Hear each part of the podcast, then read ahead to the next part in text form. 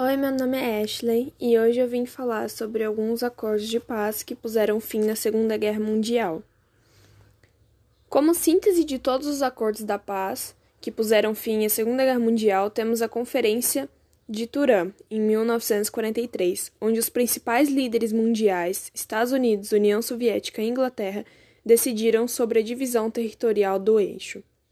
Outro acordo de paz foi a Conferência de Yalta, em 1945, com a completa derrocada dos nazistas, onde confirmou-se a divisão das conquistas entre Estados Unidos e União Soviética.